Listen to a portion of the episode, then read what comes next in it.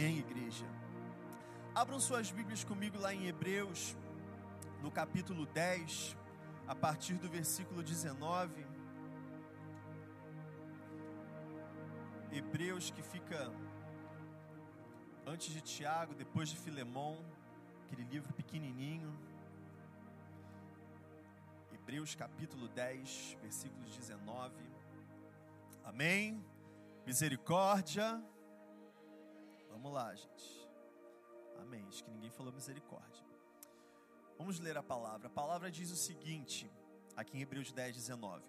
Portanto, irmãos, temos plena confiança para entrar no lugar santíssimo, pelo sangue de Jesus, por um novo e vivo caminho que ele nos abriu por meio do véu, isto é, do seu corpo.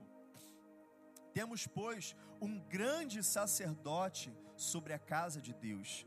Sendo assim, aproximemo-nos de Deus com um coração sincero e com plena convicção de fé, tendo os nossos corações aspergidos para nos purificar de uma consciência culpada, e tendo os nossos corpos lavados com água pura, apeguemos-nos com firmeza à esperança que professamos, pois aquele que prometeu é fiel. E consideremos uns aos outros para nos incentivarmos ao amor e às boas obras.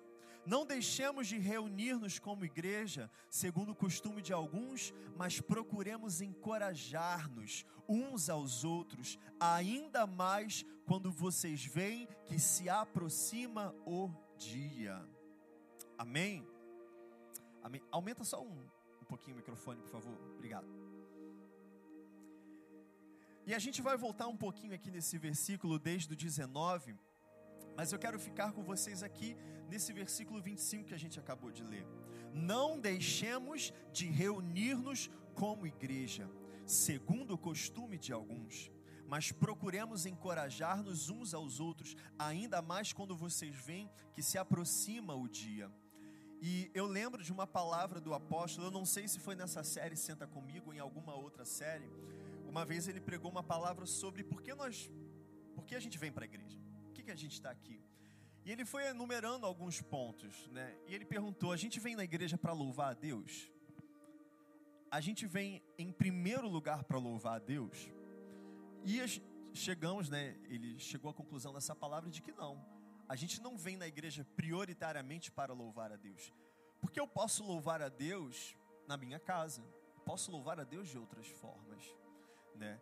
É, eu posso adorá-lo também de outras formas, não só com louvor, como a gente acabou de sair de uma série falando sobre louvor. Eu posso louvá-lo com músicas, mas eu posso louvá-lo com a minha palavra, eu posso adorá-lo com a minha vida. Então, amém. Não é propriamente para é, louvar a Deus? Nós louvamos a Deus como igreja juntos, isso é poderoso, mas não é prioritariamente para isso. É para ouvir a pregação da palavra de Deus. E também chegamos à conclusão que prioritariamente não. Embora né, a palavra, esse momento que nós separamos para ouvir a palavra, é, é, eu acredito que é o principal momento né, de, quando nós estamos aqui reunidos como igreja, é importante. A gente vê desde o início da igreja primitiva, eles se reuniam e sempre havia ensino da palavra. Sempre havia pregação da palavra. Né? Havia momentos onde a própria palavra, eu acho lindo isso que é, é, isso vem do judaísmo na igreja primitiva, tinha muito sobre isso também é, momentos de leitura da palavra. Não era propriamente uma pregação, mas eles simplesmente se sentavam e vamos ler o livro do profeta Isaías. Né? E aquele que estava à frente ia lendo o profeta Isaías, capítulo 1, capítulo 2. Né? Quem sabe um dia a gente faça isso aqui, mas tem que se controlar para não. Que a gente agora tem Espírito Santo, né? E tem revelação, aí a gente tem uma revelação aqui. Mas palavra eu poderia ir na sua casa, o pastor pode te visitar. Vou te dar um, vou te ensinar a palavra hoje. Me, me chama para tomar um café. E eu vou na sua casa hoje, a gente vai estudar Efésios juntos, né? Ou e nos groups, nos groups nas nossas reuniões em casa, né, que vão voltar em nome de Jesus, se preparem. Mas a palavra também é ensinada. Mas o coração disso aqui, igreja, o coração de nós estarmos reunidos, isso é muito precioso. A gente encontra exatamente isso aqui no versículo 25.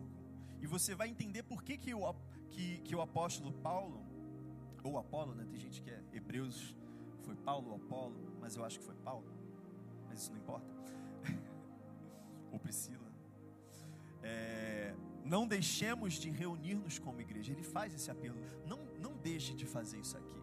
Não deixe de se reunir. E, e, e, na frase seguinte ele traz a resposta do porquê. Não deixem de se reunir como igreja, segundo o costume de alguns, mas procuremos encorajar-nos uns aos outros. Nos reunimos como igreja, a gente se reúne todas as semanas, quintas, domingos, ou de casa em casa, nos you groups, porque aqui um encoraja o outro. E ele, o apóstolo falou essa frase tão simples, mas que ficou no meu coração, ficou guardado aqui. E ele simplesmente falou: Nós estamos aqui um pelo outro. Essa é a prioridade. Estamos aqui, eu estou aqui por você. Você está aqui por mim e pelo seu irmão e pelo seu outro irmão. Quando nos reunimos como igreja, nós louvamos a Deus juntos. Nós ouvimos a palavra, nós estudamos a palavra mas acima de tudo, nós encorajamos uns aos outros, nós oramos uns pelos outros, a gente abraça, nós somos generosos uns com os outros, nós somos generosidade na vida do irmão. Eu dou uma palavra de encorajamento. Eu sei que meu irmão, eu fico sabendo que o meu irmão está passando por um momento difícil. Talvez ele esteja passando por um momento financeiro difícil. Eu vou ser generosidade na vida do meu irmão. Senta aqui comigo. Por isso essa série fala disso. Não é só, nós não estamos aqui só todas as semanas para sentar nessas cadeiras e assistir um culto, e a gente já aprendeu isso daqui, de que nós não estamos aqui para assistir um culto, mas estamos aqui para juntos celebrarmos, prestarmos o nosso culto ao Senhor, estamos em comunidade, estamos aqui para encorajar um ao outro. E mas ele traz um adicional. Ele traz mais um comentário, mais, é, é, é, mais um comentário no final desse versículo. Ele diz: Ainda mais, quando vocês veem que se aproxima o dia. Ali no telão todas as letras estão né, em, em caixa alta, estão em maiúsculo, mas talvez na sua Bíblia, como na minha, quando ele fala, quando se aproxima o dia, dia está em maiúsculo. Não é qualquer dia. Ah, que se aproxima o dia. Que dia? Mas é o dia com D maiúsculo. É o nosso dia D. Né? Na história teve o dia D, lá na, na Segunda Guerra Mundial. Mas nós, como filhos de Deus, nós temos um dia D. O dia D, o dia com D maiúsculo, é o dia da volta do nosso Senhor. Um dia a igreja do Senhor vai ser arrebatada, né? Seremos, não somos filhos da ira, né? Não somos filhos da tribulação. A palavra nos diz isso lá em Tessalônica, Tessalonicenses. Né? Nós seremos reservados, nós seremos separados, nós seremos preservados da ira reservada para esse mundo. A igreja será arrebatada. Um dia, não mais espírito nem igreja aqui. Né? Sete anos depois, Israel se arrepende e o Senhor volta. E nós voltaremos com ele o dia D, o dia glorioso, o dia grande e temível do Senhor. Ou seja, nós somos esse povo. Ainda mais, ainda mais quando vocês veem que se aproxima esse dia, e eu poderia aqui falar sobre todos os sinais que eu não digo que hoje acontecem, porque o relógio principal começou a tocar há pouco mais de 70 anos atrás, criação do Estado de Israel, como eu sempre falo lá nos vídeos do apóstolo, estudo escatologia, mas o relógio está tocando, anunciando, e o Espírito e a noiva clamam: Vem. Jesus está voltando. Ainda mais quando a igreja percebe que esse dia está chegando, porque os nossos dias anunciam que ele está vindo a gente não pode deixar de se reunir como igreja. A gente não pode deixar de fazer isso daqui. Até porque existem povos, existem pessoas, e, e, e, eu sempre penso nisso, e o Senhor sempre coloca isso no meu coração, porque eu sei que isso daqui que a gente vive, você precisa ter essa consciência, isso aqui é muito precioso. Isso aqui é um privilégio que poucos na terra têm. Nós estamos aqui achamos isso muito normal. Eu vou dizer para você, há pouco tempo atrás, na, na, na vida do, dos nossos avós ou dos nossos bisavós. Nem no nosso país isso era normal, nós não éramos minoria, não existia nem liberdade para que igrejas evangélicas, né, elas existem há pouco tempo no nosso país. E a gente, é a nossa geração, a gente precisa se lembrar, como o pastor falou na ceia, às vezes a gente esquece, esquece do sangue. Se a gente esquece do sangue, quanto mais de, de, de coisas recentes da nossa história, coisas tão importantes. Eu lembro que na época da minha avó, ela era chamada de Bíblia. Ela sofria, minha avó sofreu perseguição, criança apanhava porque queria ir para a igreja. No nosso país. Isso que a gente vive aqui hoje é muito recente. Né? A gente acha normal, a gente vive esse privilégio, mas é muito recente essa liberdade que temos, a discriminação era muito grande, a perseguição existia, né? Aquelas pessoas que, que são, ah, esses, esses bíblios, esses crentes, o que, que é isso? As pessoas não sabiam que era isso há pouquíssimo tempo atrás. Hoje as pessoas sabem, às vezes, enfim, é, é, é, é tem os maus exemplos, infelizmente, mas as pessoas conhecem Jesus, sabem quem é Jesus, conhecem a história, talvez não conheçam o amor dele Talvez ainda não tiveram oportunidade, sabe, de, de realmente ser alcançado pelo amor de Deus. E a gente precisa dar valor a isso daqui. Sentar aqui nesse lugar, e agora eu vou falar de uma forma espiritual, não de forma física, mas estar nessa posição em que nós estamos, ter esse privilégio. Eu tenho irmãos e irmãs.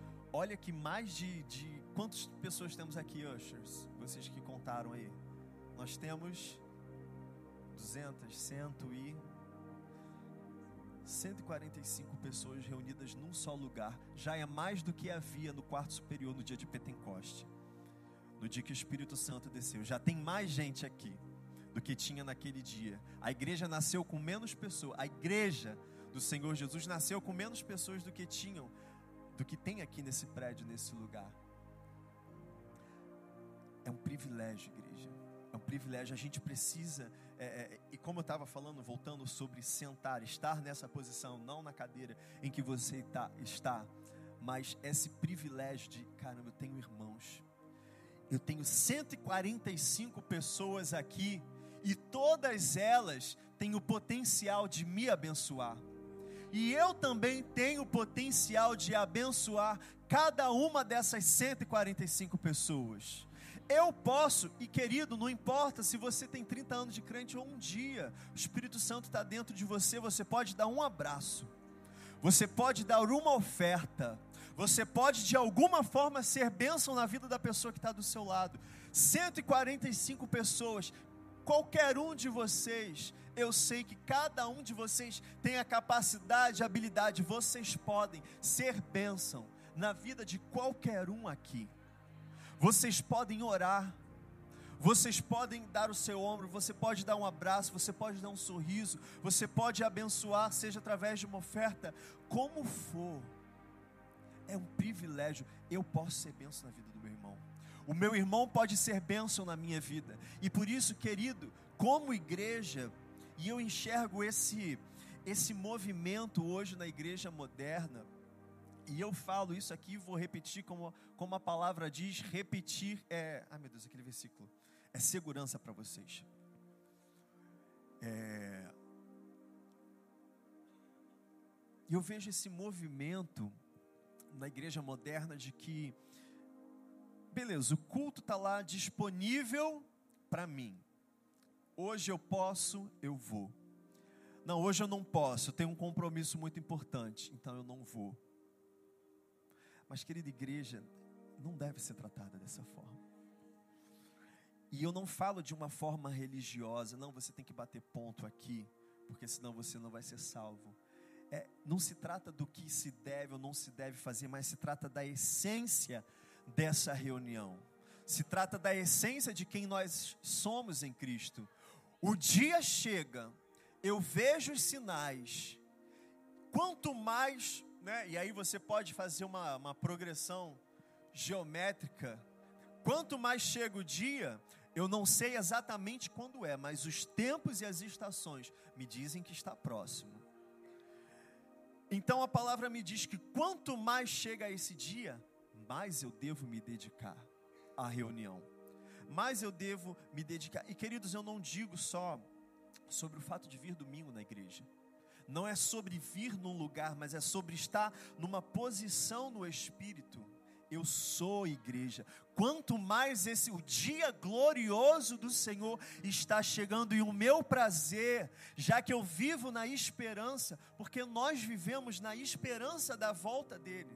Nós vivemos na esperança de que um dia eu vou ser glorificado, seremos tomados dessa terra. Né? Arrebatamento, a palavra diz, é como se fosse, nós vamos, seremos capturados, seremos tirados à força, abruptamente dessa terra. O Espírito vai ser tomado e você que tem o Espírito, vai junto com Ele. Quanto mais esse dia chega, o dia glorioso, tudo pelo qual eu tenho vivido, porque a minha esperança, se é a minha esperança, todos os meus dias são vividos na expectativa de que esse dia vai chegar eu tenho meu trabalho, eu tenho minha família, eu tenho minha casa, eu tenho meus afazeres, e tudo isso o Senhor te deu, é propósito dele, eu creio nisso. Porque viver o propósito do Senhor não significa ser um pastor, ser um missionário. A palavra diz, a gente precisa ter consciência disso. Né? Ele ensina para Timóteo: não muitos devem ser mestres da palavra, não muitos, eu posso trocar por poucos, significa a mesma coisa, poucos, né? de todas essas fileiras, essa fileira aqui é de pastores. Esses são os pastores dessa casa e o LTP dessa casa, sendo preparado para ser pastor, que também tem chamado. A gente sabe que o corpo funciona, mas e vocês, por não serem pastores, será que o trabalho é menor? Será que a dedicação é menor? Não, queridos, é igual. Porque o Senhor te deu uma família. O Senhor te deu uma casa, te deu uma profissão, te deu um trabalho. E a palavra nos ensina em tudo que fizermos, façamos como se fosse para o Senhor. Tendo chamado ministerial ou não, todos receberão recompensa do Senhor da, da mesma forma. Quando você estiver diante dele, o Senhor vai te falar: Eu te chamei para ser um contador, o que, que você fez? Senhor, eu usei minha profissão para te servir. Eu fiz isso, isso, isso isso. Amém. Bendito, filho, entra no meu reino. Toma a tua recompensa, tua coroa, teu galardão. Isso daqui, queridos, é muito precioso. Não é sobre, não é sobre o prédio, não é sobre estar aqui todos os domingos, não é sobre, não, pastor, mas eu vou todos os domingos, mas eu sou dizimista, mas eu estou em todas as quintas.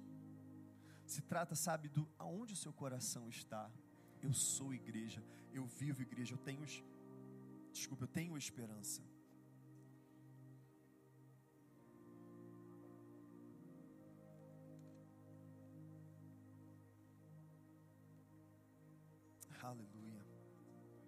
Obrigado, Senhor Jesus. Obrigado.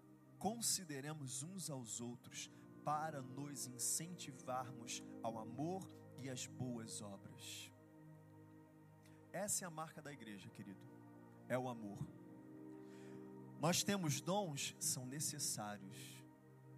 Eles são necessários, eles são imprescindíveis para a igreja. O Senhor é quem dá os dons.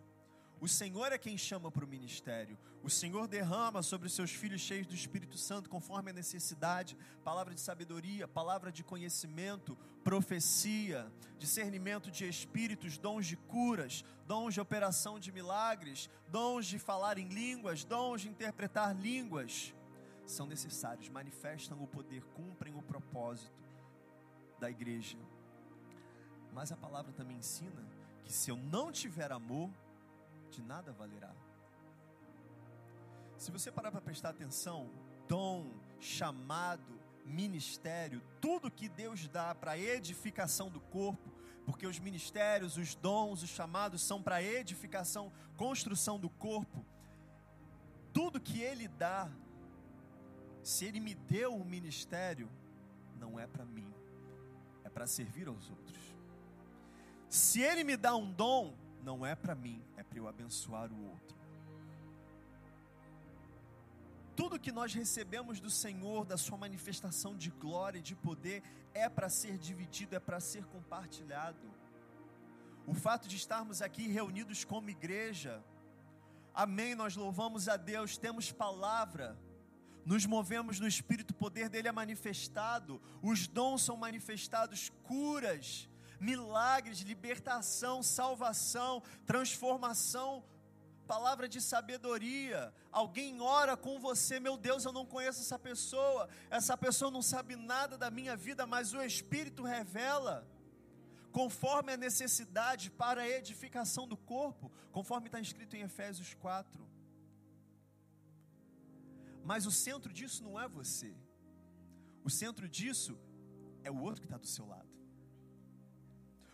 O motivo de você receber dom, o motivo de você receber tudo que você tem recebido do Senhor, não é só para você, mas tudo que você recebe é para o outro que está do lado, é para o irmão que sentou do seu lado no culto, ou que está sentado em outra cadeira. Senta aqui comigo, um ao outro, dividir, consideremos uns aos outros Consideremos uns aos outros para nos incentivarmos ao amor e às boas obras. Tudo na igreja, querido, é dividido. Tudo é em comunidade. Tudo é para todos. Nunca é, ah, isso é exclusivo para mim, não. O nosso Pai quer que os filhos dividam. Amém, igreja? Aleluia. Abram suas Bíblias lá agora em Atos, capítulo 16.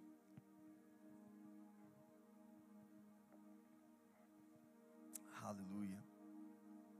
Obrigado, Senhor.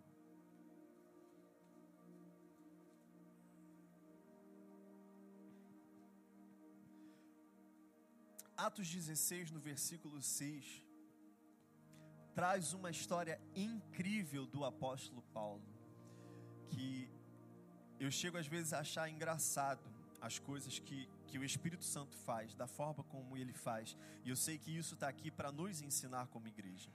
Atos 16, versículo 6, vai dizer o seguinte: Paulo e seus companheiros viajaram pela região da Frígia e da Galácia. E tendo sido impedidos pelo Espírito Santo, prestem bem atenção nisso, Paulo, né, apóstolo Paulo, aquele que ia plantando igreja por todos os lugares, ele foi impedido pelo Espírito Santo. De quê? De pregar a palavra. Como assim? Mas como assim? A palavra fala pregue a tempo e fora de tempo. Ele era o apóstolo Paulo, ele queria ir para a Galácia, mas o Espírito Santo o impediu. Impedidos pelo Espírito Santo de pregar a palavra na província da Ásia. Amém. Apóstolo Paulo disse: Amém. Versículo 7.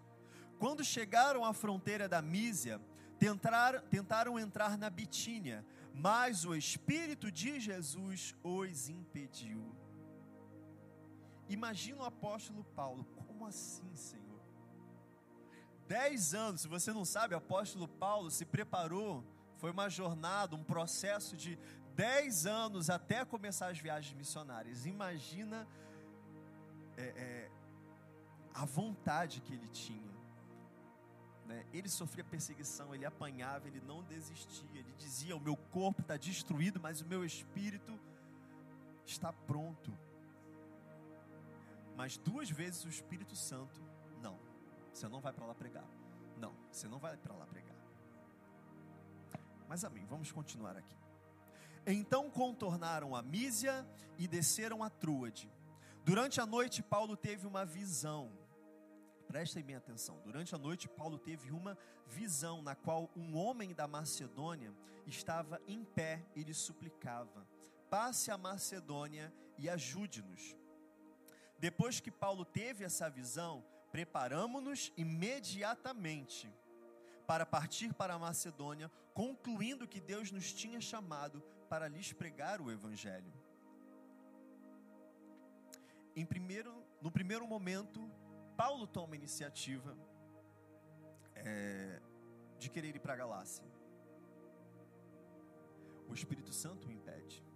No segundo momento, Paulo novamente toma a iniciativa. Não, agora eu quero ir para Bitínia. Mais uma vez o Espírito Santo impede. E numa noite de sono, ele não estava em oração, ele não estava lendo a palavra, ele não estava buscando, mas também não estava murmurando, simplesmente estava dormindo. E o Senhor aparece para ele em visão e finalmente dá a direção: Eu quero que você vá para tal cidade. Passe a Macedônia. Vá para aquele lugar e pregue o Evangelho.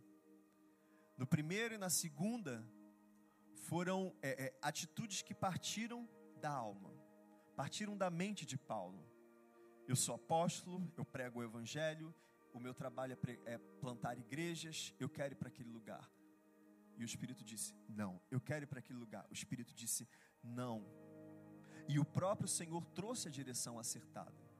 E mais interessante, você pode ler depois na continuação do versículo 11, eu não vou ler agora para ganhar tempo. É que ele passa a Macedônia, ele obedece.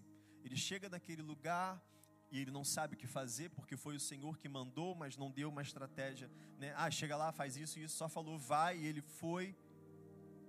Ele encontra uma mulher, Lídia, ele conversa com aquela mulher, né, à beira das águas, num lugar de oração aquela mulher alcançada convida ele para sua casa. Ele estava na cidade de Filipos. Começa a plantação da igreja de Filipo, né, a qual a gente tem a carta é, de Efésios. Direcionado não pela atitude, como eu posso dizer, pela própria vontade, pela mente dele, mas foi direção do Senhor. E o que, que a gente pode aprender com isso?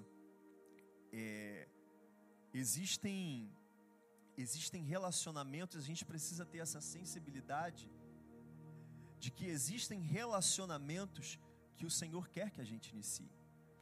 Ele tem uma direção. Existem pessoas que ele quer te conectar. Talvez existam pessoas que estão na sua mente ou, enfim, você pode pensar na sua mente, ah, mas aquela pessoa, mas aquela pessoa. Mas talvez existam pessoas que o Senhor não quer que você se conecte. Mas existem outras pessoas, o interessante é que ele tem a visão de um homem clamando. O Senhor dá para ele a visão de que havia um homem orando, um homem pedindo a Deus para que alguém lhe viesse pregar o Evangelho.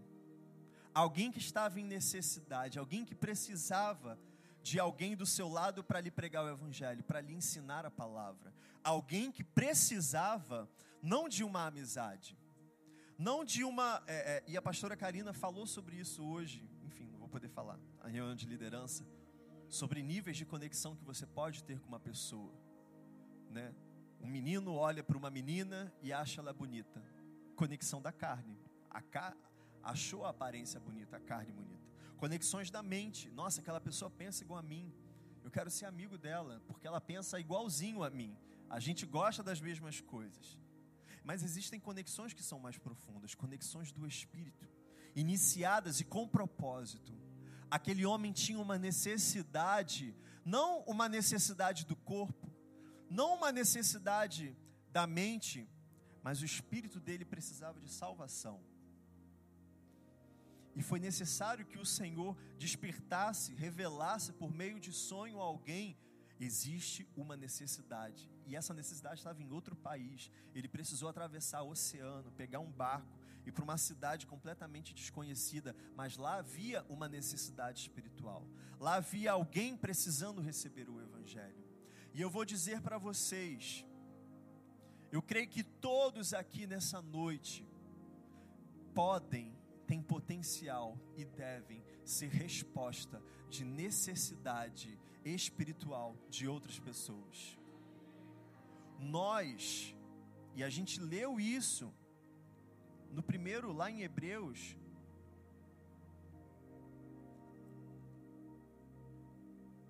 nós lemos que hoje nós temos a confiança, estamos vivendo um novo e vivo caminho, somos aspergidos pelo sangue, podemos entrar com o coração sincero, podemos nos aproximar. Nós temos a habilidade, vocês têm a habilidade.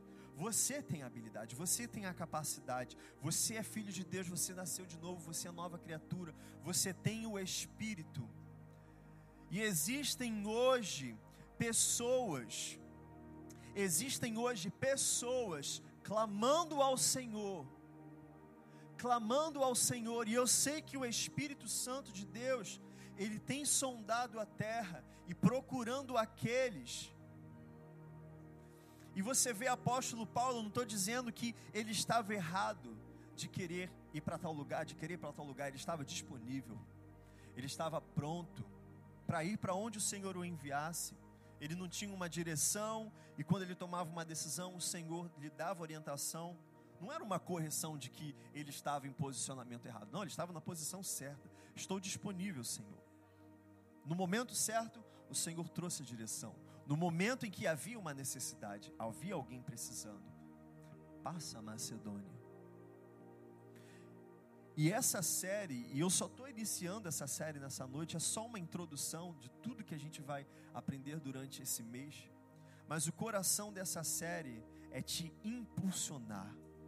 Existem pessoas que estão sentadas do seu lado, mas eu vou te dizer: tem alguém lá fora que deveria estar sentado do seu lado tem alguém lá fora que você tem um potencial muito grande de passar a sua Macedônia e atender esse clamor, atender esse pedido. Naquela passagem, na entrada triunfal do Senhor Jesus, quando o povo estava lá celebrando aquela histeria na frente, Jesus entrando pela porta principal do templo, fazendo aquele alvoroço, né, e os discípulos com medo, talvez de ser apedrejado. Senhor, pede pede para esse povo parar de fazer essa festa toda. E ele fala: se esse povo não clamar, as pedras clamarão. E, e eu sei que existem pedras clamando. Talvez exista uma pedra clamando na sua casa. Talvez exista uma pedra clamando na casa do lado da sua casa, no seu vizinho. Talvez tenha uma pedra clamando na rua da sua casa. Talvez tenha uma pedra clamando no seu trabalho, na sua família, em algum lugar.